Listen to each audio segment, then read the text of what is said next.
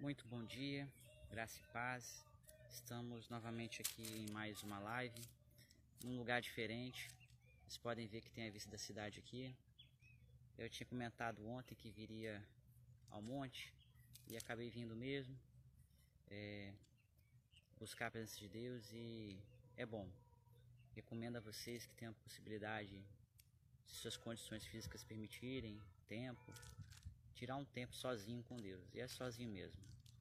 É, longe do barulho, longe das influências do mundo e tudo mais. E queria aproveitar, já estamos aqui, eu estou numa sombra. Estou numa sombra e queria passar uma palavra para os irmãos de Lucas, capítulo 7, versículo 11, que fala da viúva de Naim. Sei que é um texto que muitos conhecem, mas é sempre bom a gente relembrar o amor de Deus para nossas vidas. Eu vou ler rapidinho o texto, vocês podem acompanhar comigo. Em dia subsequente, dirigisse Jesus a uma cidade chamada Naim, e ia com ele seus discípulos e numerosa multidão. Como se aproximasse da porta da cidade, eis que saiu do enterro, o enterro do filho único de uma viúva, e grande multidão da cidade ia com ela. Vendo-a, o Senhor se compadeceu dela e disse: Não chores. Chegando-se, tocou o esquife, e parando os que o conduzia, disse: Jesus, eu te digo, eu te mando, jovem, eu te mando, levanta-te.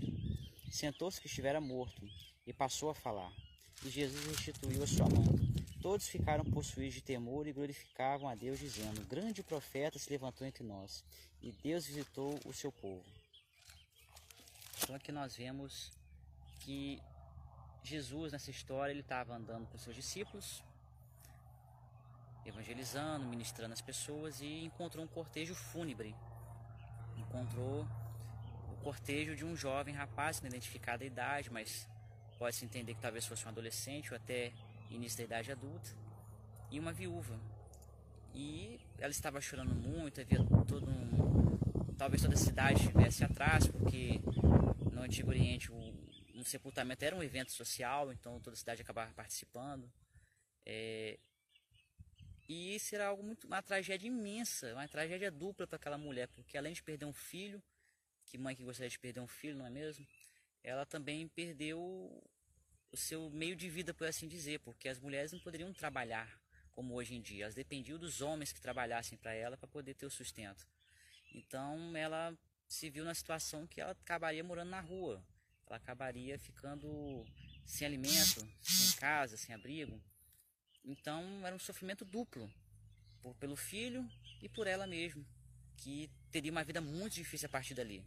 A maioria das viúvas acabavam se tornando é, pessoas que tinham que pedir esmola na rua para poder sobreviver. A, fonte de renda que elas conseguiam através da dependência dos outros, a gente sabe como o povo nem sempre ajuda. Mas aí Jesus apareceu, viu aquele cortejo fúnebre e chegou para aquela mulher ele se compadeceu da dor dela de acordo com o texto. Compadecer significa ter compaixão, significa sentir a mesma coisa que a outra pessoa está sentindo, ou seja, ele se compadeceu, ele sentiu a mesma dor daquela mulher, ele como que se colocou no lugar dela, para assim dizer. E ali, ela não pediu nada. Ela não chegou e pediu para Jesus: Jesus, faça isso por mim. Jesus, traz meu filho. Ela estava tão em desespero, talvez ela nem conhecesse a Cristo, se conhecesse Jesus, não tivesse, é, pelo seu estado emocional, coragem de pedir algo. Mas isso que é algo muito importante que nós devemos saber. Deus não é um gênio da lâmpada que nós temos que ficar pedindo as coisas para Ele realizar. Muitas vezes Ele conhece nossa necessidade e vai responder mesmo se a gente pedir. Ele vai dar mesmo se a gente pedir. Ele simplesmente chegou para aquela criança, parou o cortejo fúnebre, falou para ela não chorar, não chores de uma forma meiga, de uma forma terna, e pediu que aquele jovem se levantasse. E incrivelmente ele se levantou, ele ressuscitou. E a gente pode ver, podemos ver na história, que o povo ficou louco da vida, ficou, como pode uma coisa dessa? Grande profeta se levantou entre nós. É, Deus anda pelo seu povo, ali fazendo menção com essas frases ao fato de Jesus ser um grande profeta, é, um profeta tão grande quanto Elias. Elias também ressuscitou mortos, ressuscitou uma, o filho de uma viúva também, como os irmãos lembram. E as pessoas já estavam comparando Jesus a Elias e quando se fala que Deus anda no meio do teu povo, ele também era uma referência ao Messias, ou seja, as pessoas estavam começando a descobrir realmente que Jesus era um profeta, sim, um grande profeta, mas também o Messias, o enviado do Senhor para poder trazer restauração para Israel, restauração de vidas, restauração para as pessoas. Então, a lição do texto que nós podemos tirar é essa, de que Jesus ele se compadece da minha da sua dor. Não pense você que Deus se esqueceu de você, que durante todo esse sofrimento você está sozinho. Não, Deus está sentindo também dor por você. Ele também, por usar essa palavra, sofre por você. E ele já fez tudo aquilo que era necessário para poder estar nos auxiliando nesse momento de dor. Em alguns casos, a dor serve para nos fortalecer. Em alguns casos, a dor pode ser por causa de pecados. E algumas vezes, a dor é porque nós vivemos no mundo pecaminoso. Simplesmente o pecado está à nossa volta. A gente pode não praticar erro algum, mas nós sofremos consequências dos pecados dos outros e do pecado original, que é, faz parte da natureza humana. Então, não é algo para você achar que está abandonado, que está sozinho, que está desamparado porque Deus se compadece da sua dor. E talvez você não saiba o que pedir, você não sabe como pedir, porque você não sabe da sua situação, você está desesperado, mas Deus se compadece, Deus vai vir com socorro mesmo naquelas vezes que nós não sabemos falar, não sabemos pedir. Nós temos que ter essa fé de que o Senhor é capaz de fazer tudo isso. Então, creia que Jesus se importa com você pessoalmente. Ele se importou com aquela viúva, ele se importou com aquela criança, ele deu um grande testemunho para aquele povo. Então que você possa se compadecer também da dor do outro, que você também possa estar ajudando o outro quando estiver nas suas condições, que você também possa estar é, tendo compaixão. Tem faltado muita compaixão no nosso mundo hoje em dia. Nós temos que imitar o Senhor Jesus como seus servos, como seus filhos, então vamos ter mais compaixão. Às vezes a forma que Deus tem de demonstrar amor, de demonstrar compaixão pelas pessoas é através da nossa própria vida.